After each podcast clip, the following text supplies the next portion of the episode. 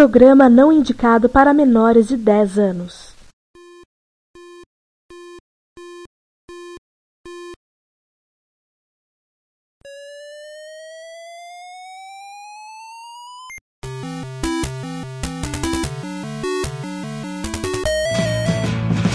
We bought it to help with your homework.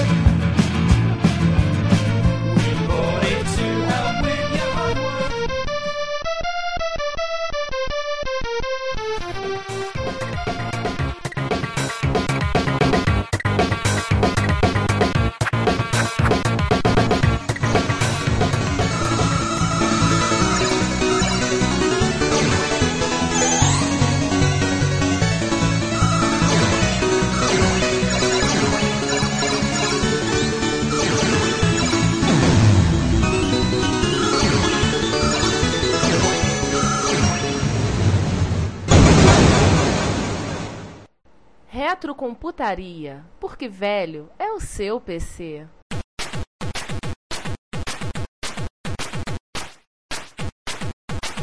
É, vamos, aproveitar, vamos fazer a prorrogação. A gente citou três. Cita mais duas, Tru. É, a saída. É animado, cita mais duas, pronto. É, a saída do- de áudio e vídeo do telejogo também eu acho que foi uma, uma coisinha bem marcante, porque eu já tinha visto alguém fazer, mas ninguém nunca tinha divulgado o circuito. Então, é, eu cheguei e, e fiz a minha versão de saída áudio e vídeo pro, pro telejogo. E também não Isso. foi a primeira, mas quando eu boto lá no site que é inédito, o que é inédito não é que a saída tenha sido a primeira. A saída não foi a primeira, mas a divulgação do como fazer foi a primeira. Oh yeah. E ficou muito boa, diga-se de passagem. Sim, é, pelo menos aqui nos meus testes eu acho que ficou 100% assim. É, agora um outro molde que eu acho interessante, que eu costumo fazer, é esse eu fiz a pedido do, do amigo Marcos Garri. Ele queria juntar uma interface de drive com o meu emulador de drive para usar no Spectrum. Então eu juntei as duas e, e chamei de IDS Plus, porque o nome da interface de drive do TK mais conhecida é IDS, de longe assim. Então, é, a gente fez a IDS Plus, que é a IDS com um emulador de drive junto, no mesmo gabinete. Então, esse assim é um molde também que eu, que eu acho bem legal. É, o próprio mais 3 CF também, que eu, eu sou bom pra dar nome às coisas, se vocês notaram. Liga não, a IBM até hoje não aprendeu. Então, o que eu chamei de mais 3 CF é o Spectrum mais 3 com cartão CF. Esse a gente, eu tirei o drive original e montei um slot de cartão CF. Esse também eu acho bem legal. Então, esses assim, são os mais, mais marcantes, digamos assim. Não, mas assim, é só também lembrar que não são os únicos. Quem quiser visitar a página do Truco, tem uma cacetada de mods e projetos que ele desenvolveu pra fuçar, babar e queimar o dedo fazendo em casa. Pois é. Uma coisa que me chamou muita atenção no teu site, você consertou um Texas TI 99/4A. Isso, exatamente. Cara, me fala um pouco mais sobre esse computador, porque ele é raríssimo. Pô, esse, cara, pra te dizer a verdade, foi um dos que mais me deu raiva. Kill it! Kill it! Ah, é?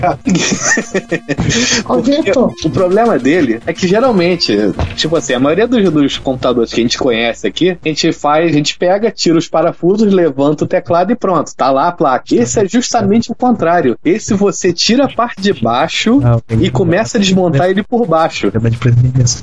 É igual notebook. Sim, mais ou menos. É, a maioria dos notebooks eles são assim. Isso, exatamente. Então, aí eu peguei, ele também, inclusive, usa um, um VDP, estilo MSX, e eu comecei a consertar, a ver o problema, examinar o problema. O primeiro, acho que era um problema de cabo, se eu não me engano, que era um conector que tinha sido feito errado. Aí eu consertei o, o- o cabo, e logo depois eu vi que tava com problema na- nas memórias de vídeo, porque tava trocando letra, cor, essas coisas assim. Eu falei, ah, isso aqui é memória de vídeo com certeza. Então, o problema é que para cada teste que eu fazia nele, eu tinha que remontar para testar, porque não tinha como testar simplesmente como testava qualquer outro computador. Então eu pegava, tirava uma memóriazinha, botava lá, montava, testava. Aí tirava outra memória, botava lá e testava. Nossa. E assim, e assim foi indo. Esse me consumiu no mínimo, no mínimo uns dois, três dias de trabalho. Nossa! Bom, também, bom, deixa, eu- deixa eu esclarecer também que eu não trabalho full time nisso, né? Ah, Com certeza. De dois, três dias de trabalho é, tipo assim, nos meus horários livres eu pegava, dava uma olhadinha e fazia funcionar e bola pra frente. Assim que ia. Mas voltando ainda ao lance da manutenção, eu tava pesquisando pesquisando, tava fuçando no site dos outros, que é uma coisa muito legal de fazer, eu encontrei um sujeito. Stalker! Ai! O Vintage CPU, é o Peter, eu acho o nome dele, e de repente achei uma referência a você. O cara dos Estados Unidos, ele te mandou um TK-95 pra consertar, né? Sim, exatamente. Esse foi o. o É, pô, isso- Paul, isso é o Paul, ele é americano, só que ele passou a infância no Brasil. Eu não, não cheguei a conversar tanto com ele. Mas, resumidamente, ele, quando ele voltou para os Estados Unidos, ele levou o TK-95 dele. E ficou lá, e depois de um tempo, agora, razoavelmente pouco tempo, alguns anos atrás, ele resolveu reativar o TK e o TK não ligava. Aí ele pesquisando na internet, ele caiu na minha página lá de boto muito dica de conserto. Ele caiu na minha página, ele falou que não se sentia muita vontade para tentar consertar, que ele não é um cara, tipo assim, não é um fuçador, digamos assim. E se ele podia me mandar o, o TK para eu tentar consertar para ele. Aí eu expliquei para ele, combinamos tudo. Expliquei pra ele que eu não podia dar certeza que ia, que iria funcionar, mas claro que eu poderia dar uma olhada. E ele me mandou, demorou coisa de um mês, um mês e meio para chegar.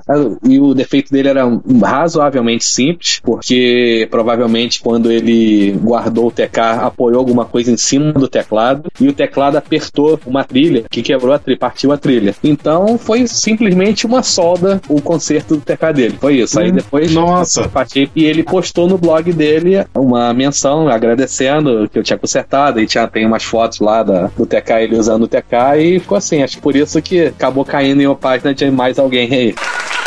Mas foi uma coisa bem curiosa de ver, de achar, né? Não é só isso, né? Hoje, graças a alguns concertos tal como esse, hoje você é a maior referência que nós temos aqui nacional de con- concertos de computadores clássicos e, videogames clássicos. Sim. Você virou referência em relação a isso. E aliás, eu tenho que agradecer novamente o Vitor Truco, que foi ele que testou os maravilhosos LG M1721 e o Samsung Vamos, 510 vamos, vamos aproveitar e contar essa história desses monitores. Vamos lá, vamos, vamos. O M1721 e, É. e o Samsung 510N, porque tem muita gente interessada neles. Assim, Muita gente que tá usando, viraram os retro monitores.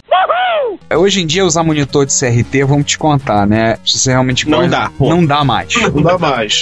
Até porque estão morrendo. A LG tem uma linha de monitores que é monitores multimídia, então eles têm entrada para VGA e um monte de outras coisas juntas. Na época que saiu o 1721A, eu tive interesse em comprar, mas como eu estava endividado até acima da raia dos cabelos, eu não pude comprar o meu e só adquiri ele agora. Uma coisa que é interessante que o pessoal descobriu, que eles ele tem a possibilidade de funcionar, a entrada VGA dele funcionar a 15 kHz. O que, que acontece? O VGA padrão, a entrada do sincronismo horizontal, se não me engano. Alguém me corrige se eu estiver errado. Horizontal É o ou vertical? Senhor, então tá. É o horizontal. É o Horizontal. horizontal, que é 15 kHz. VGA padrão é 31 kHz. É, na verdade, Só- são os dois. Os primeiros monitores VGA trabalhavam a 15 e a 31. Mas assim, como mais ninguém fazia placa de vídeo que soltasse a 15, os fabricantes pararam de fazer monitores que suportassem 15. Então tem sido o pessoal um processo de catar piolho. ca- Achar agulha no palheiro, monitores que tenham entrada que aceitam 15 kHz. E recentemente o pessoal descobriu que, no caso o Vitor foi um dos que descobriu que o monitor, o 1721A, que um monte de gente comprou pra usar no MSX, inclusive alguns compraram para entrar na S-Video, tendo o cabo apropriado com o circuito, né, com aquele chip LM1881, funciona na entrada VGA. Dos cinco presentes nesse podcast, Quatro quatro, tem. quatro tem um monitor desse.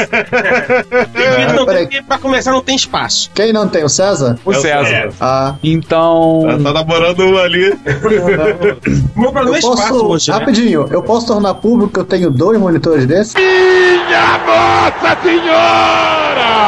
Poder Humilha, pode. vai. Poder, Ei, poder pode, agora, se, se depois sua integridade física em eventos vai continuar mesmo. Não, então eu posso tornar público que eu tenho um 1721 e eu tenho um Samsung Sysmart 710N também, que também aceita O, a 15 kHz. humilha, a humilha. Esse monitor tá uma história engraçadíssima, porque meu pai adquiriu esse monitor para uso dele em 2005 ou 2006 e pagou a fortuna de 1.200 reais pra esse monitor. Uau! Eu também fiz essa merda naquele meu 19 polegadas. E ele usou durante um tempo. Depois, mais à frente, eu fiz um rolo com ele, adquiri, ele tava fazendo upgrade, comprei peça dele para poder passar, para montar uma máquina nova para minha esposa. A máquina da Cláudia era uma carroça. Ela engasgava para tocar vídeo do YouTube, aí vocês calculam, né? Aí eu fiz o upgrade tudo e eu adquiri o monitor dele. Aí eu usei esse monitor comigo, é um monitor de razão 4x3, tudo. Usei esse monitor durante um bom tempo comigo, até comprar um de 20 polegadas pra mim e passar o 17 pra Cláudia. Qual não foi a minha surpresa quando o pessoal falou disso? Fizemos o circuito, como vocês já devem ter ouvido, ouvido na sessão de notícias, a gente vai comentar, o Tabajara fez o cabo pra gente. Vocês foram Cheguei- na Taba House. Estivemos na Taba House, aliás, numa das versões da Taba House, Taba House é itinerante. Até o momento a mais recente. E eu peguei depois o cabo, cheguei em casa, pegar o monitor da Cloud e testar. Cheguei, liguei, botou e pum, abriu a imagem do MSX. Ou seja, eu tenho agora dois monitores que funcionam no MSX. Esse monitor continua em uso com a Cloud. Eu tenho um monitor, um Fujilink, que é um monitor made in Tailândia. Que ele tem AV, ele tem S-Video, tem VGA, tem RF, mas o VGA dele não faz 15 kHz, faz 31. Mas eu não tenho, e é 19 polegadas, mas eu não tenho coragem de botar aquele Fujilink de tão ruim que ele é, tão esquisito que ele é, botar pra Cláudia usar. Então eu já falei pra ela, o dia que você quiser trocar de monitor, botar um monitor maior, a gente troca e eu pego esse monitor de volta pra mim e vou usar na MSX. Então a minha esposa é uma professora de português, mero usuário de computador, quer saber hoje em dia de usar o Facebook, é, escrever uma prova, navegar na internet, essas coisas. Então assim, Ver vídeo no YouTube? e ver vídeo no YouTube, Porque nossa, agora ela pode? ela tem máquina pra isso, então ela não, não vai ter muito que pra ela vai ser muito necessário. Pra ela, aquele monitor dá e sobra, ela tá satisfeita. Mas quando for necessário, obviamente ele será encampado em nome da revolução. Oh yeah. No meu caso, eu tive uma felicidade similar. Logo que o Ricardo me, me trouxe de volta dos mortos, eu não tinha onde ligar. O micrinho, né? Só uma coisa, gente, eu não sou xamã, não, tá? Nem sou pai de santo Nem- pra levantar de Nem eu, pra- Zeus no Altered Beast. Questão Oi? técnica, eu tô, eu tô aqui folheando, né, todo o trabalho no 1921. É uma coisa bem simples no final das contas, né? Sim, o cabo é simplesão. A gente viu o Taba fazer em 5 segundos. Sim. Não, É, no se- caso, segundo não, mas demorou um pouquinho mais. Sim. É, no caso do, de, de algumas versões de, de micro, você pode fazer pino a pino o cabo. Por exemplo, no, no Spectrum e no Amiga é pino a pino. No MSX, quem, inclusive, eu não, eu não tinha testado, mas quem me deu a dica foi o Fernando, se eu não me engano o nome dele. Ele me deu a dica dizendo que o circuito que tava na, na MSX Pro funcionava, que era com LM1881. É um circuito assim, bem tradicional. Então, no caso do MSX, adiciona-se um LM no cabo, mas é só isso também, é bem simples. Tipo, É. quem não tem prática com ferro de solda vai fazer isso em 10 minutos. Aham, é rapidinho. Eu fiz o adaptador pro meu GS pra ligar no 1721 e funcionou de primeira. Fiquei até feliz. Que bom. Quer dizer, eu só não fiquei tão feliz porque eu, eu comecei a soldar o cabo VGA errado. Ui, de trás pra frente. Não, porque é o seguinte, o Truco até vai, saber- vai, vai entender o porquê. O conector você tem que soldar primeiro aquele, os pinos do meio, os cinco pinos do meio, pra facilitar a sua vida. Eu comecei a soldar em cima, soldei embaixo, depois "Ah, agora eu vou soldar o do meio. Que... Ah, é, você não vai soldar o do meio, eu sei disso. Agora eu vou. Eu, Ai, caramba! opa, É, você não solda. Mas voltando aqui, ó, prosa, quando eu voltei na minha cova pra um monte de retrocomputação, que agora já virou vice, que merda. vira vício. Vira, vira, vira, vira. É que nem minhas tatuagens, cara. Eu já tô com seis, tem que fazer mais um pra ficar em número ímpar. Aí eu ligava ele, eu testei em tudo que eu tinha lá pra ligar via, via SVGA. Eu testei em tudo que eu podia, né? E descobri que a minha televisão do quarto, uma 32 polegadas LCD, aceitava 15 kHz no VHS, né? Liguei lá, beleza, funcionou bonitinho. Utilizei ele um tempo lá, até consegui um adaptadorzinho pra ligar no monitor, converter aquela, aquela caixinha que converte qualquer coisa pro VGA. E surgiu o cabo lá do Tab, esse 1741, botei tem 1741. Testei VGA, tô utilizando ele como padrão agora e me veio na cabeça, pô, aquela minha televisão de 32 polegadas, se eu ligar esse adaptador lá, será que vai funcionar na VGA? Pô, te liguei e funcionou. Eu ainda nem te falei isso, mas funcionou. A minha Qual é o 32 modelo? É uma Samsung Ah. alguma coisa. O modelo exatamente eu não sei, mas é uma Samsung alguma coisa, funciona no VGA a Será A que 15 minha kHz. Você tem que tornar público esse tipo de informação. A minha Philips eu sei que não funciona. Ou seja, o, o Sander agora tem o maior monitor a ser usado em retro- Pergunta, máquina de retrocomputação. LM? Ele funcionava via SVHS, não funcionava via VGA. A VHS. minha tem A SVHS. minha é capaz de não funcionar. Só uma coisa, VHS. Sander, parabéns. Você agora tem o maior monitor a ser usado com um equipamento de retro- retrocomputação existente na face da Terra. Uau! E aqui entra os aplausos da galera. Discordar que eu liguei meu telejogo numa Samsung de 55. Meu Deus! Eu vi, tem a foto no site. É verdade. Ah, moleque! Pronto. É verdade, cara, é verdade. É no, é no 1 ou no 2? No quê? No telejogo 1. Peraí, É, foi telejogo um. Foi no telejogo 1. Na saída de vídeo dela. Que até agora eu não consegui fazer, Isso fiquei com medo. Foto. Nossa. Pô, é só juntar três fios lá e pronto. É, é praticamente isso. Ó, Sander, Juntar juntar três os três fios corretos. É, Esse aqui é o problema, são os Aí, corretos. Junta três fios lá e pronto. Pra quem. Olha só, numa Samsung 50 polegadas, quem poderia imaginar um telejogo de 30 anos atrás? E coloridinho, bonitinho, você vê que as cores são bacanas. Não tem Inclusive, é uma curiosidade que todo mundo, tipo, ninguém divulgava que o telejogo 1 era colorido. Coisa, pô. Sim, era colorido, nego não É, sabia. todo mundo falava que o telejogo 2, ah, agora em cores, não sei o que, blá blá. Mas o telejogo 1 já era colorido e algumas versões NTSC, algumas em PAL-M. Mas ele era colorido sim, todos eles são. Todos os telejogo 1 são. Eu tenho meu telejogo desde sempre. Eu descobri isso ligando ele agora, depois de muito tempo, numa televisão que é alto-sistema, né? As minhas televisões antigas não eram as tubo, mas as minhas são alto-sistema. Então, quando eu liguei lá, coloridinho, azulzinho, tela fundo, fundo azul, bonitinha. O legal, assim, a minha antiga Toshiba de, de tubo, ela conseguia entender o NTSC a 50 Hz do MSX, mas a, a da Sony, ela ficava completamente louca, porque era um conceito que ninguém tinha explicado pra ela, que NTSC podia ficar a 50 Hz. Ela literalmente enlouquecia. Ih, que louco. Sim. Ah, não, é específico do, da Sony. Acho que, assim, a Toshiba ela compensava. Ela botava NTSC e ficava 50 Hz bonitinha. Ela conseguia, assim, não sei o que tá acontecendo, mas vambora. A Sony não, ela tentava focar, ficar 60 Hz com 50. Aí a imagem ficava pulando. Que louco. Aham. Truco, só uma coisa bem interessante que eu vi aqui, você falando de consertar a membrana dos tecais. Sim. É uma coisa assim muito comum, problema de membrana, de teclado. Sim,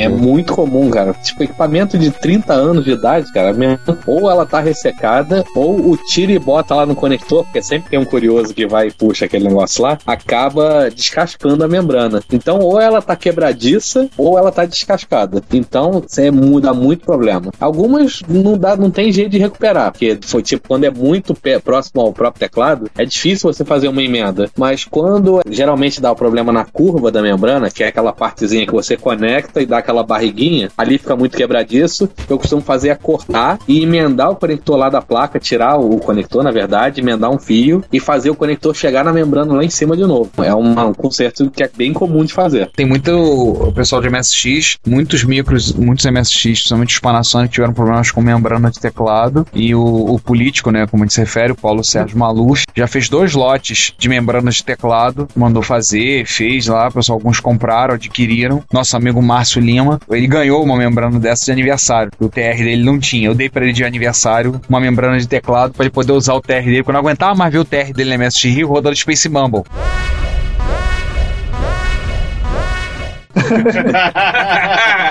E também eu me, lembro, me lembrei que Paulo Sérgio Maluf que também fez membrana para TK2000. Isso foi parte Ah, também do levante do TK2000. Exatamente. E ele fez também, inclusive, um lote para TK85, porque os dois usam a mesma membrana. Ah, é? Isso, há uns. Deve ter uns 4 ou 5 anos atrás. É o mesmo teclado, João. Bem, o mesmo, é, porque é a mesma matriz, né? Exatamente a matriz, mesmo tamanho, tudo igualzinho. Ele fez um- uma boa quantidade para atender a galera.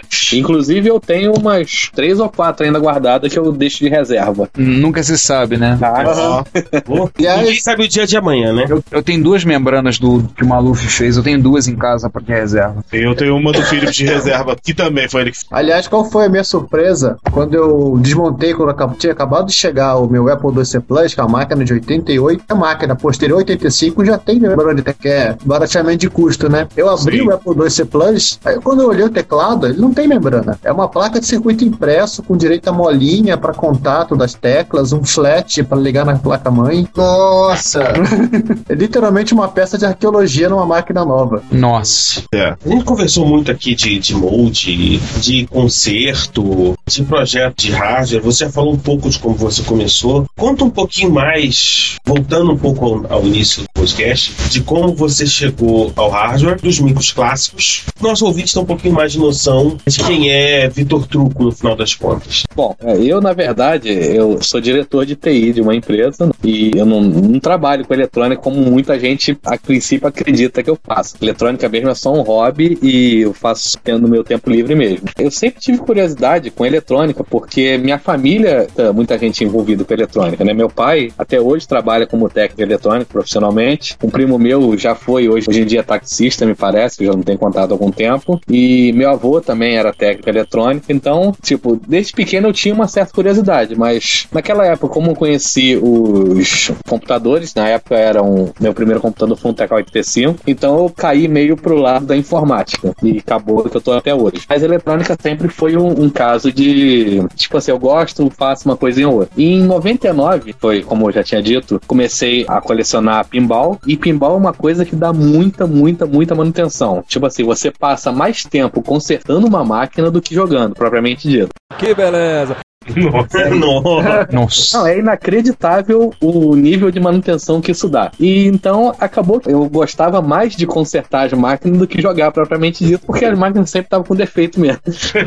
então, é, foi daí. Inclusive, nessa época, um dos meus amigos mais antigos assim dessa área é o Alexandre Tabajara. Eu conheci ele nessa época, por causa de pinball. E aí foi, e acabou que foi mais ou menos em 2007, 2008, quando eu comecei a colecionar videogame, videogames e, e computadores antigos. Eu comprei o TK de novo. É, realizei o meu grande sonho, que era ter um Spectrum, que eu não, não tinha até então. Então, muita máquina eu comprava com defeito. Eu mesmo comecei a consertar e foi aí que nasceu o hobby mesmo, né? De, de consertar micros antigos. E eu comecei a divulgar os concertos. An- Antigamente era só na lista de TK que eu participava, ser mais pessoal assim. E de lá pra cá eu fiz o site que era pra divulgar, porque eu ajudava muita gente já por mensagem de texto. Só que o problema é que geralmente, você já deve estar bem acostumado com isso. Geralmente, quando entra um usuário novo na lista, pergunta a, a mesma coisa que já foi respondida 50 vezes por, por várias pessoas, né? Parênteses, Então, na, na lista de MSX é uma pergunta sempre comum. Como é que eu ligo o MSX no monitor VGA? Já avisei que vai dar merda isso.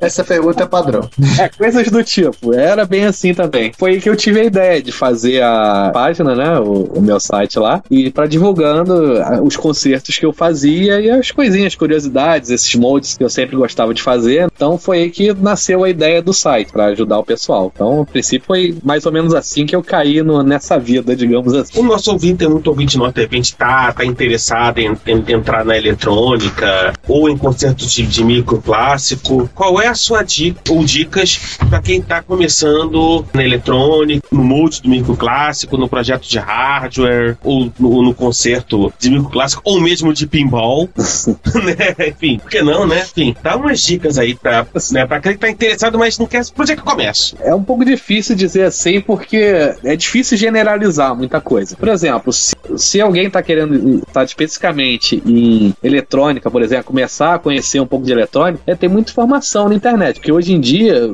banca de jornal praticamente não existe para iniciante mais de eletrônica, como era antigamente, anos 80 e 90. Tinha muita revista de apoio, cursinho, essas coisas assim. Então hoje fica muito difícil, tipo, uma pessoa que não sabe absolutamente nada de eletrônica fazer um curso. Então é, o jeito é apelar pra internet mesmo e buscar informação e, e ir seguindo, né? É difícil hoje em dia tu conseguir alguma coisa fora da internet, nesse, pelo menos nesse ramo. E, por exemplo, pra quem já sabe alguma coisa, tem um pouquinho de intimidade, quer consertar seu próprio videogame, quer tipo um pouquinho de intimidade com ferro de solda, pelo menos, sabe usar um multímetro, alguma coisa assim, cara, tipo, 90% dos problemas de micro antigo é capacitor ou fonte. Os outros 10% é o resto. Mas 90% pode, pode contar que é capacitor que já tá seco, que é só trocar os eletrolíticos, e- ou fonte que deu algum problema, e às vezes a fonte com o capacitor seco. Então é esse, a dica principal é essa. Já no caso de, de computadores que tenham memória DRAM, que é o caso de TK-85, MSX, TK-90, o próprio Apple II ou o TK-2000, todos usam memória DRAM. Essas memórias dão muito defeitos também porque usam três voltagens diferentes, geralmente. É, Então, se o problema não é na fonte, com certeza é uma dessas memórias que também está com defeito. Então é caso de dar uma procurada. Ah, é mais ou menos isso. É difícil, assim, generalizar um monte de dica para quem tá começando, porque é, é muito específico a coisa, entendeu? Mas vamos dizer, nesse caso, verificar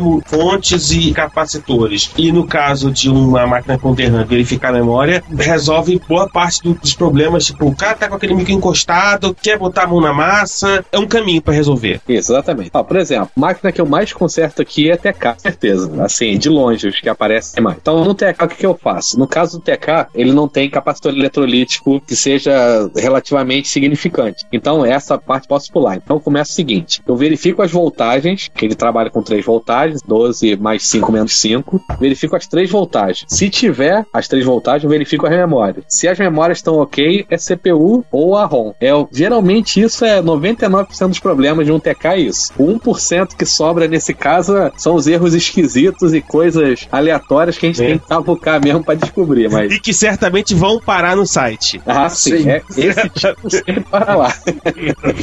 Aí são aqueles problemas como aquele que o Caixano resolveu no JVC com esmalte de unha. Ai, caramba! Foi, foi, foi, foi. Não, realmente eu não conheço a história, mas, mas eu Foi. suponho que são coisas assim mesmo que acontecem. E você falou com relação a quem quer iniciar em moldes e projetos de hardware que o caminho hoje é realmente meter a cara na internet e estudar. Porque, porque hoje você não consegue encontrar fascículo de, de crônica né, na, Não, na banca de Não jornal. consegue mesmo. E hoje as revistas de eletrônica são muito voltadas. É, geralmente é tradução de revista lá de fora. Ou seja, ou são coisas que não, não se adaptam aqui pro Brasil, tipo componente difícil de achar, coisas assim. Ou são coisas muito técnicas que não se aplicam para um, um cara que tá começando agora. Então fica um pouco difícil pra, tipo, bu- buscar em banca de jornal esse tipo de informação. Agora, por outro lado, cara, tem, tipo, Mode principalmente, muita gente que faz muita coisa desse tipo. Então, se procurar um pouco, acha referência de como vai cortar, como vai montar, qual a posição melhor. Sempre tem alguém que já fez e tu pode se basear em alguma coisa desse tipo, entendeu? Basicamente, você, o bom, a boa referência são os fóruns, é discussão. Você sempre tem gente que se junta para fazer alguma coisa e para trocar ideia. E o principal, né, de explicar como você não deve fazer, como você não deve furar o gabinete. Como você não deve usar o ferro de solda, onde você não pode encostar e por aí vai. É, inclusive, uma dica, que essa é uma dica boa, quem quer fazer molde, cortar, furar, essas coisas assim todas, é tipo assim, sempre começar com o mínimo de corte possível e medindo a cara, vai lá com a lima, lima um pouquinho e mede. Aí lima mais 5 segundos e mede, que é pra você nunca passar do ponto. Porque tapar o buraco é muito mais complicado do que fazer. É igual o, o bife mal passado. Depois você passa do ponto, você não consegue desmalpassar o bife. Exatamente. e no caso de furo, eu, esse eu aprendi da pior maneira possível. Sempre começar com uma broca muito menor do que você tá precisando.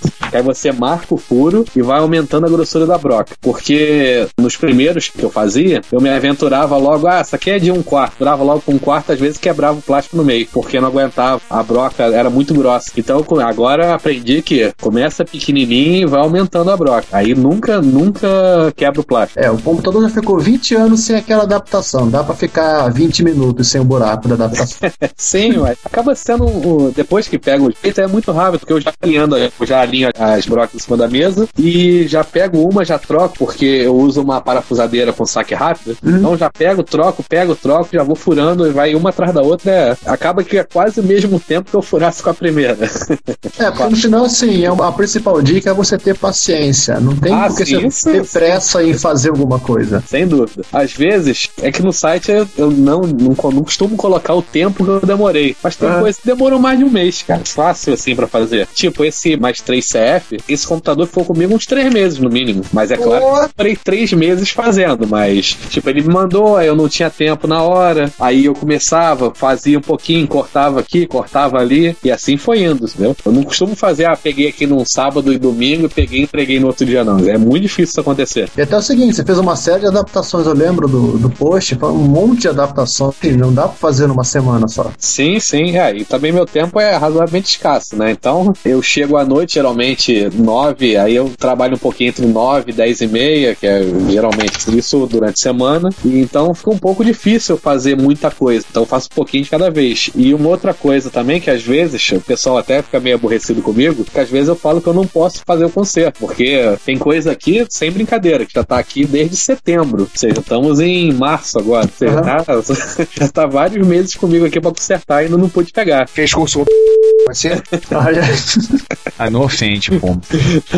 Ah, mas, é, mas o pessoal, tipo, às vezes eu aviso mesmo que vai demorar. Assim, quando eu falo que vai demorar, é porque vai demorar mesmo. Mas tem coisas que, que é razoavelmente rápido. Concerto de TK é muito rápido, né? Hoje em dia, eu pego e geralmente 10 minutos, 15 minutos eu resolvo. Mas ah, tem coisa que demora. Uma coisa pra fechar, Vitor, que eu tava vendo uma vez, lembrando. Uma vez você falou na lista de MSX, andaram uma perguntando uma vez, o pessoal conversando sobre quando você falou do emulador de drive, e aí as pessoas disseram assim: Ah, não sei o que, aquela velha questão, ah, não dá pra ganhar dinheiro com isso, não sei o que, não dá pra fazer dinheiro. Eu lembro de uma frase sua, que eu quero que você comentasse, isso que você falou assim: olha, não dá pra viver disso não, mas dá pra pagar algumas contas. Sim, Da verdade. questão, da questão do emulador. Fala um pouquinho sobre isso, a gente aproveita com isso e a gente fecha. Bom, mas falar especificamente sobre o que? Sobre a frase em si? Isso, a frase em si, a questão de que assim, o pessoal, aquela velha questão, o pessoal diz, isso aí não dá dinheiro, não dá. Realmente não dá pra viver disso. Mas Não, você diz, não, dá isso- pra pagar umas contas. Sim, exatamente. Por exemplo, tem o meu trabalho, eu, faço trabalho full time na empresa, então eu tenho lá e vivo daquilo lá. E o meu hobby é só hobby mesmo e o que eu ganho eu geralmente reinvisto no hobby. Por exemplo, algum tempo atrás eu queria comprar um osciloscópio digital. Então eu fiz lá um apanhado, vendi uma coisinha, vendi outra, fiz mais uns concertos e comprei meu osciloscópio. Aí mesma coisa com o analisador lógico. São equipamentos caros, são coisas que você não chega e não custa 100 reais, entendeu? São coisas realmente. Então, geralmente, o que eu ganho com o hobby eu reinvisto. Ou seja em equipamento, seja em micros novos, mas geralmente fica aqui mesmo, entendeu? Isso que eu falo de brinco de pagar as contas. Mas é claro que o mês assim que a gente tá um pouquinho mais apertado, a gente usa para pagar umas contas.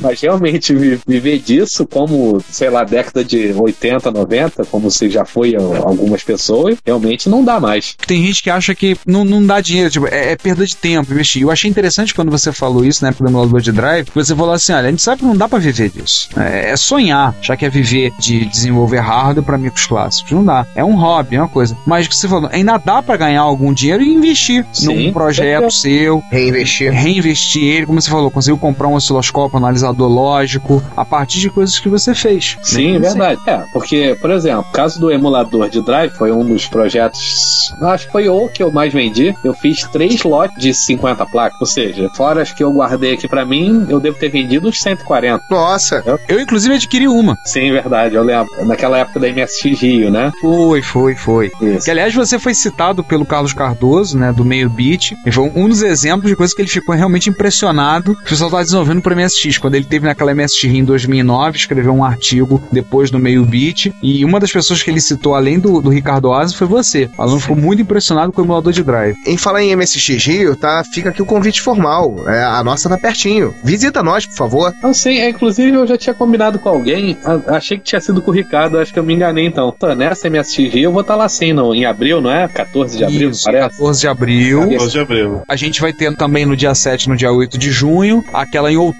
que é 12 e 13 de outubro, e no dia 11 de agosto, aquilo que eu tinha te falado, a gente quer fazer um encontro de retrocomputação. Ah, Retro Rio? Agora que eu lembrei, na verdade eu confundi as coisas. É, eu tinha falado com, com, com o Ricardo que eu iria na, naquela de retro, mas ah, essa de abril eu também vou, com certeza. Ah, ótimo, Opa. ótimo. Boa, Nossa, boa, tá tá boa. Será bem-vindo nas duas. Isso.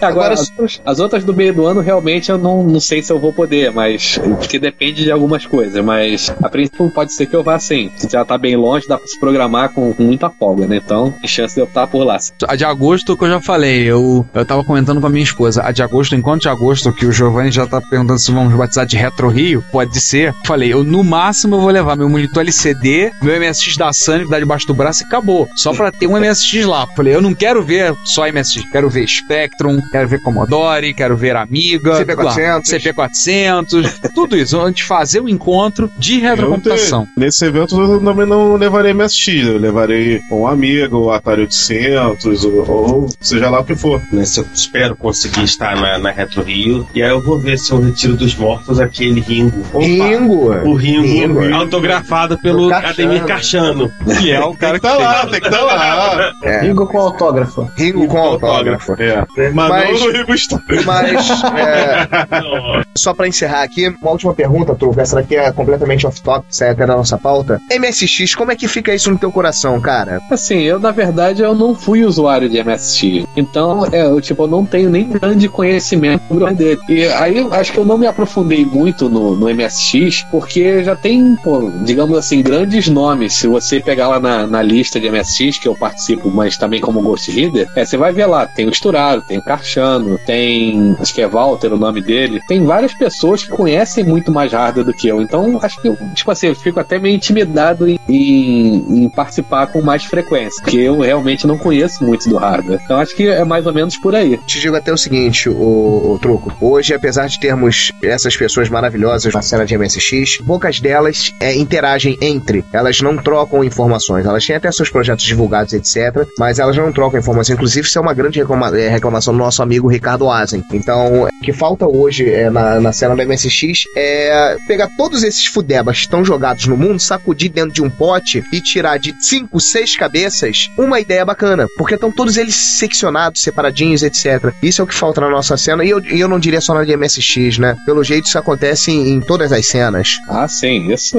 acho que qualquer lugar que, que junta meia dúzia de pessoas, cara, sempre vai ter alguém que tem um pensamento diferente de todo mundo. Acho que acaba sendo mais ou menos por aí, né? E uma assim, bem bate-bola. Se você pudesse levar um Spectrum pra ilha deserta, né? Não manda perguntar qual micro, mas levar um Spectrum Qual ilha Spectrum? deserta, qual seria? Acho que seria o único que eu não tenho, que é o Spectrum 128 original. Ainda ontem eu perdi um leilão. Esse é aquele com o dissipador gigante do lado direito, né? Exatamente. Nossa. Eu olhava, eu lia muito York Sinclair na época. Eu, quando eu via aqueles anúncios, eu ficava doido com aquele computador. E foi exatamente o único que eu não consegui comprar até hoje. Foi o Spectrum 128 original. Ainda, irá É, conseguir. Se, se a gente vê um por aí, a gente avisa. Manda um sinal de fumaça, etc e. Tá Vitor, muito obrigado. Todos nós estamos muito felizes de termos conseguido ter essa conversa com você. Todos nós somos, somos fãs dos, né, dos seus trabalhos. E eu espero que a gente tenha passado um pouco pro nosso ouvinte, um pouco do seu trabalho. E de repente, quem sabe, a gente consegue animar alguém, de repente tá com interesse começar a trabalhar também, né? Sim, é verdade. Aí vamos ver se esse pessoal aí você faz alguma coisa, né? Digamos assim. Não, sem, claro, sem querer desmerecer ninguém, querido. Eu também sei que o quanto é complicado a gente conciliar hobby com o trabalho. Tem muita gente que não tem absolutamente tempo nenhum livre. Então também entendo lá de todo mundo. Mas acho que se cada um dedicar aí um, um pouquinho do seu tempo, pelo menos para estudar alguma coisa ligado à área, cara, acho que vai sair muita coisa boa, cara. Quando você menos espera, parece uma coisa legal. Justamente é um hobby. Tem dias que você tá super empolgado, ó, vou fazer isso, né? o adaptador de para ligar o, o GS na- no monitor, eu fiz coisa de 10, 15 minutos. É, demoraria menos para soldar do jeito certo. Mas assim, eu fiquei a semana inteira, pô, vou fazer, vou fazer, fiquei empolgado. Mas tem dia, tem final de semana que assim, ah, vou fazer isso, ah, não, vou fazer no próximo, tô com paciência. Porque ainda tem isso, ferro de solda é um troço quente pra caramba. Se você não tiver com muita disposição, você vai acabar se queimando, literalmente. E no verão ele te repele, né? Literalmente. Aham. Não, eu tive uma queimadura na mão, que assim, eu tava soldando, não lembro o que, de repente o ferro deu uma escorregada, a anta aqui, em vez de deixar ele cair no chão, não, eu quis segurar o ferro. Ai, ui! Ai. É como tentar parar um sábio de luz com a mão, né? É, não vai dar certo. É, o Luke sabe disso. Enfim. Mas, é- mas, mas é isso, cara. Eu que agradeço de, de poder ter participado do, do cast e deixar um abraço aí pra, pra todo mundo e vamos ver, né? Vamos ver. Peço lá uma visita lá pro meu site pra gente ver, pra ver lá as minhas aventuras. Aham. Está sempre olhando. Stalker. ah, Opa! É, vou te implorar um favor. Quando tiver alguma coisa da interface de drive de CP400 Color, posta. Eu sigo o teu RSS. Então, pô, quem sabe na Retro Rio, né, pô? Quem Olha, sabe? Ai. Quem sabe? Ô, tempo, tempo. É, verdade, Aí, verdade. ó, isso vai pro ar, hein? Essa tem Mais uma vez, muito, muito obrigado. Certamente eu acho que vocês vão gostar. Não vou dizer para que vocês gostem. Vocês não podem não gostar desse episódio. Vocês só podem adorar e achar fantástico. E a gente volta no próximo episódio, que eu não sei qual número que é, que eu já me perdi. Bem RT, porque é Débora Block, né? No- né, Atenção, o Sander não tá na hora do tizão do pavio ainda. Meu querido. Vitor, dê, o- dê o seu tchau pra nós, por Isso, favor. por favor. É, Bom, agradeço a, a participação no, no podcast. Deixa um abraço aí pro, pro pessoal, Giovanni, Ricardo, César, Sander e, e João. E, pô, eu agradeço muito a oportunidade mesmo pro pessoal conhecer um pouco mais do meu trabalho. Agora sou eu de novo, a pessoa versão re- o remoto. Foi legal a primeira gravação é, de episódio completo, bem legal. E vamos até o próximo, sabe-se lá com que assunto mesmo. Fechando por aqui, meu nome é João Cláudio Fidelis e foi um grande prazer aqui gravar esse programa mais uma vez de novo. Gente, tchau. É isso aí, pessoal. Voltamos no próximo episódio. Continuem nos ouvindo, continuem curtindo, continuem achando legal. Se não gostaram, paciência. Mas eu não tenho como disse o César, convidar a concordar com ele. Não tem como você não gostar desse episódio. Até mais. Igualmente, mais uma vez agradecendo a todos, principalmente Victor. Nós somos fãs ah, incondicionais do teu trabalho, bicho. É um trabalho muito bacana. E, os- e acredito que nossos ouvintes também, mesmo os que não conhecem, vão passar a ser fãs. Fiquem com Deus a todos. É, até o nosso próximo bate-canal, né? Pra- próximo bate-horário. Tchau, tchau. Olá, eu sou o Renato De Giovanni e você está ouvindo Retrocomputaria. Porque velho, eu não sou velho não, velho é o seu PC.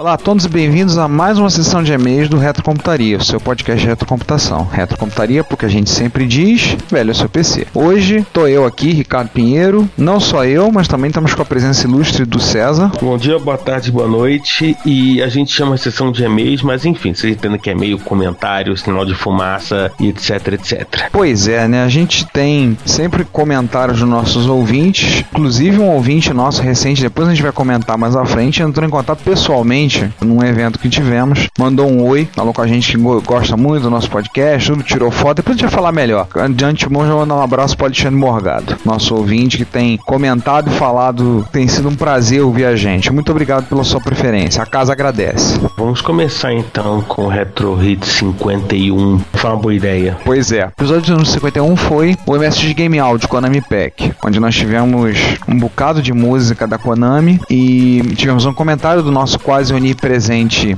ouvinte, o Drug de Indaiatuba, São Paulo, que disse: Rapaz, isso é que eu chamo de muita música. E o melhor é que é só musicão. O podcast tem mais de uma hora e você nem vê o tempo passar. Isso sem contar nas lembranças, né? Muita música clássica, excelente. Konami é Konami, né? É, né? A Konami é, é, e continua sendo uma marca assim, que você consegue notar digital da Konami em qualquer jogo que ela faça. É verdade. O acabamento da trilha sonora é muito bem feito. Mesmo que tenha é, mudado e, e se transformado em outra coisa, continua sendo a, a Konami. Tem uma, uma coisa muito clara de Konami que você pega em qualquer jogo que a Konami faz. Enfim, Konami, Konami, enfim, whatever. Os puristas nos corrijam se estivermos errados. Vai aparecer alguém nos corrigindo, tenho certeza disso. É verdade. Daí nós vamos pro episódio 21, parte A. Foi o episódio que nós gravamos lá em Jaú, os nossos amigos de Jaú. Né? Tava, acho que foi o episódio que nós gravamos com mais pessoas presentes, né? Acho que eram oito pessoas que estavam presentes na gravação. É, verdade. Eu, você, Sander, Giovanni, Wilson, Tony, Chimba e o Werner. E lembrar que alguns comentaram a questão do áudio, assim, ah, nós falamos, o César colocou no post, mas é, não, é, não custa nada lembrar que nós tínhamos problemas logísticos no dia para gravação. Entenda-se, chuva.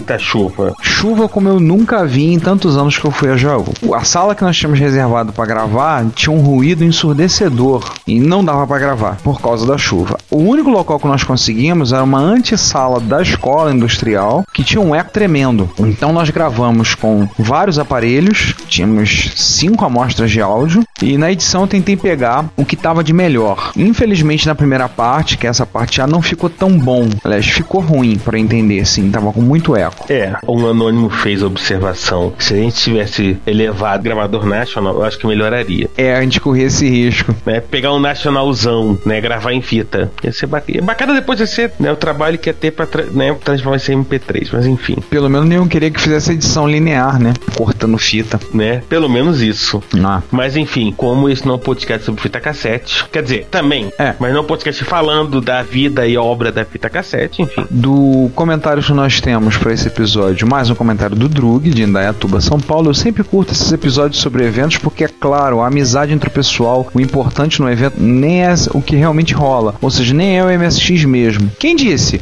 É ruim, cara. Mas sim reencontrar os amigos e coisas assim. É por essas outras que eu realmente quero ir em pelo menos um desses encontros esse ano. Quem sabe não acabo até arrastando minha noiva comigo. Já te falei, cara. Jaú, capital do calçado feminino. Fica a dica. Se ela não tiver acesso ao seu cartão de crédito, melhor ainda. Enfim, ou de repente pega um daqueles cartões de crédito pré-pagos, né? Ou Resolve. Quanto às notícias, acho bacana pacas o povo continuar lançando jogos em cartuchos para os micros e games clássicos. Vários deles eu pretendo realmente comprar em breve. Valeu mesmo, povo. Já o Daniel Campos comenta que a parte das notícias na Campus Party foi muito boa e perguntaram se aproveitaram da minha ausência pra trollar à vontade. Enfim, o Ricardo respondeu que trollar o João é um esporte, né? E eu queria dizer que a gente não tem nada de 541 nessa sessão de notícias, então não dá pra trollar o João. Pois é, e não temos nada de Angra 1, então não dá pra trollar o Sander. Enfim. Enfim, Daniel, é uma coisa, assim, a gente se diverte também, né? E trollar, assim, essa altura vocês já notaram, nós estamos aí no nosso terceiro ano, e, e vocês já notaram que a gente já tem algumas piadas nossas prontas, próprias, enfim. A gente não se cansa de fazê-las, né? Por mais que alguma delas não sejam mais tão engraçadas, mas pra gente é. É, aliás, tem que arrumar um jeito de transformar Zorax em, em gag, né? Pois é. Pensando alto aqui, enfim. Zorax e Barra Ventos, dois ápices da, da tosqueira gamística nacional. Tão, tão. Mas a gente tá pensando um dia com carinho, debulhar Zorax e Barra Vento. É, vai ser um episódio que a gente vai ter que renomear pra Reto Trash, né?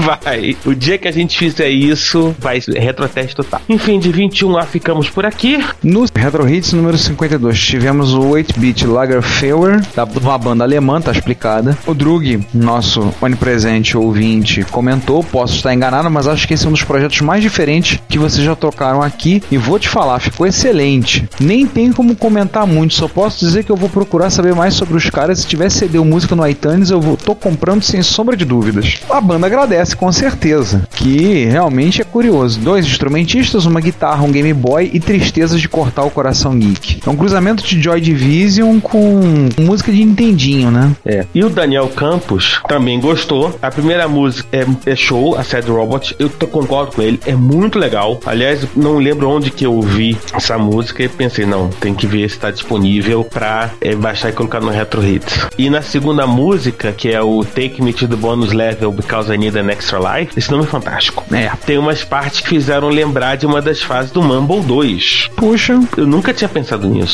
É, é mesmo porque eu não joguei quase o Mumble 2. né? Parte B, Ricardo. Parte B, começamos com um comentário do, do Drug. Vou falar o que sobre esse episódio? Reuni um monte de amigos em um ambiente- um ambiente 100% amizade para conversar sobre histórias e acontecidos de encontros antigos. É, não tinha como dar outra a não ser em um pusta podcast. Meus planos de ir em alguns encontros já foram meio que frustrados por falta de férias, mas quero realmente me programar para ir pelo menos ir no de Jaú esse ano. Não tenho MSX ainda, mas quero ir realmente para conhecer o encontro pessoal do podcast. A gente se tromba lá. Olha, Drug, você procurando questão de MSX, a gente tem como resolver. É só reservar o cascalho. Entramos em negociações e temos como dar um jeito aí. Quanto ao encontro de Jaú, a data não está fechada, mas será no mês de novembro. Espero e creio que será no feriado do 15 de novembro. Mas já fica de sobreaviso, já reserva a data, garante tempo com a, com a noiva, já resolve com ela, já fala com ela dos sapatos e nos vemos lá. O Gustavo Ribarcic, né, fez uma pequena observação sobre sessão de notícias, que algumas palavras ficaram truncadas. Ricardo fez uma observação, um filtro que bateu pino. Pois é. A gente sempre pede desculpas dessa, de, de som. Um dia a gente consegue fazer um episódio sem problema de som, mas aí eu acho que pessoal vai estranhar. Pois é, tem isso. Eu tenho certeza que vai ter gente reclamando, não tem nada errado no som. Cer- certeza. Vai ter uma pessoa que a gente conhece que vai reclamar. Ah, mas ele reclama de qualquer jeito. É, mas ele reclama de tudo mesmo, né? Ele reclama de tudo, ele, ele reclama dele mesmo. Ele deve ficar na frente do espelho dele reclamando. Enfim, não abraço pra quem é direito, Ah, né? O Junix grande Junix. começa com fudebas de alta periculosidade.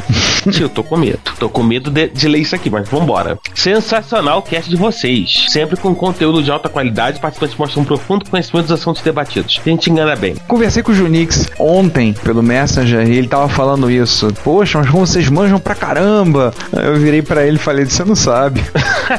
Você não sabe da missa metade. Ele deu duas sugestões: um podcast sobre Knightmare. É, é uma ideia. Nightmare tem uma curiosidade porque foi um jogo que só saiu pra MSX.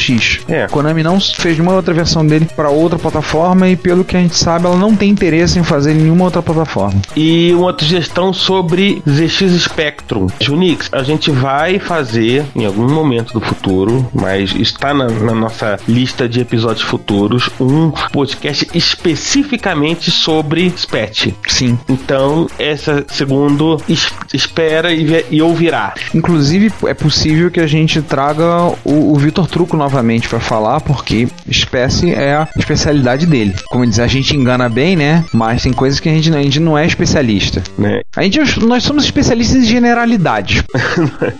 Verdade. Mas a gente precisa de pessoas que tenham mais conhecimento sobre certas plataformas específicas. E principalmente das historinhas, né? Ah, principalmente das, que são as melhores. É a melhor parte. Então a gente deve chamar o- talvez o Vitor Truco, que vocês ouviram nesse episódio. Talvez a gente convide o Truco para falar com a gente. Acabaram de ouvir agora É. nesse episódio, então esperamos que vocês, talvez o, o Vitor volte para esse episódio, para um episódio sobre um, um dossiê espécie. Ele deve voltar para a gente poder falar, porque afinal de contas precisa de alguém mais do meio para poder falar as historinhas escabrosas. E ele faz uma observação perguntando se alguém chegou a jogar Exolon Brasil Spectrum ou títulos clássicos como Flying Shark, Gunfight ou Pijamarama. Eu joguei Ground Fight no MSX, Flying Shark no Fliperama e Xolog, se não engano, tinha pra MSX. Exolon? Não lembro. É, Flying Shark eu lembro do Fliperama. Sim. Gunfight eu não lembro se eu cheguei a jogar, mas enfim. O, o Junix mandou um comentário pra gente também pelo Twitter que ele descobriu o podcast recentemente e ouviu todos em carreira. Mais um que fez uma maratona e, e mandou uma mensagem pra mim dizendo que ah, tinha acabado de descobrir o podcast. Eu já conheço ele, já foi algumas MSX Rio. Ele falou pra mim que tinha acabado de descobrir, ouviu todos e,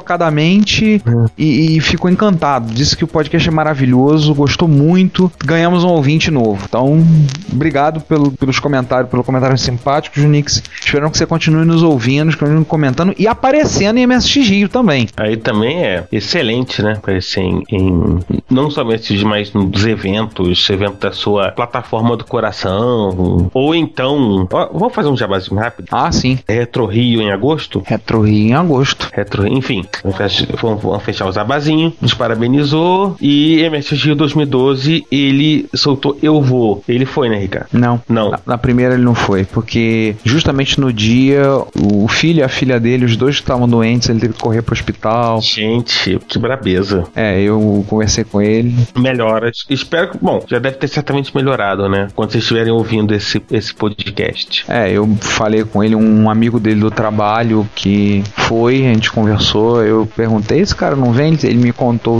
o incidente, mas ele disse pra mim que pretende estar nas outras do ano. Não só no Retro Rio, mas também na MS Rio de junho e na de outubro. E vamos agora pro. Tem uma coisa no 53? Ah, tem comentário do Drug. Ah, Então, Retro Hit 53, as preferidas do Seed Archive, parte 1.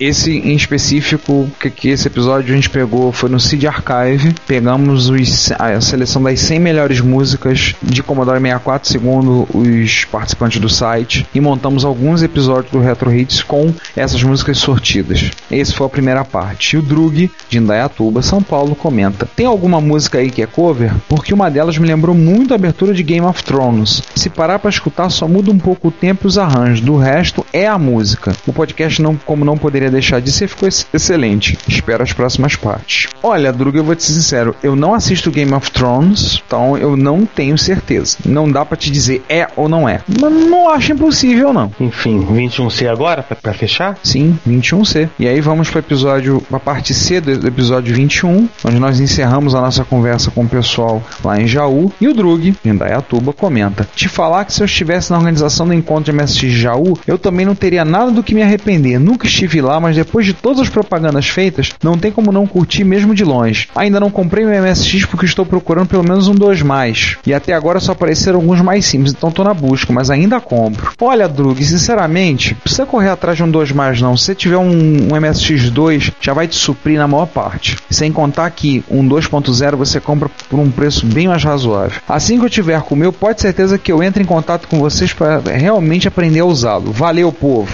Vocês vão se lembrar que no 21C a gente fez uma chamada para um evento de TRS Collor e TRS 70 em São Paulo, que certamente se, enfim, se realizou dia 28, era para ser dia 7, acabou indo aí pro dia 28. Sim. O Gustavo Ribarci se animou com a ideia do encontro multiplataforma, falou que vai levar o VIC 20. Opa, legal! O Juan Castro fez observação da mudança de data, dia 28. Sim. E o Alexandre Morgado, que esteve no MS Rio, tirou a foto e postou no blog dele, o Electronic. Inclusive tá aqui, né? Foi até o Computaria Podcast, que avaliou seu PC, e tá uma foto de três dos cinco responsáveis por esse podcast. Pois é, três dos cinco meliantes que comentam esse podcast estavam na MSX Rio, né? Enfim. E a gente conseguiu, por um momento assim, conseguir pegar os, pegar os outros dois. Vamos bater logo essa bendita dessa foto? Coitado, o Alexandre tá esperando a gente. Vamos bater logo a foto.